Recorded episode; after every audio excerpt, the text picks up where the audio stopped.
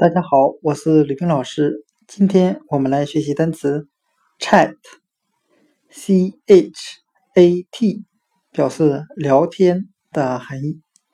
我们用联想法来记忆这个单词 chat，聊天中的 c h a，我们联想成拼音 ch a 茶茶叶的茶，加上 t 字母。我们这样来联想这个单词的意思：我和好朋友们一边喝茶一边聊天。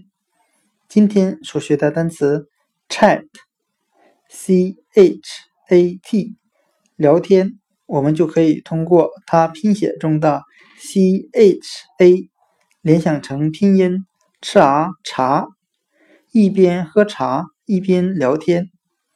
chat，聊天。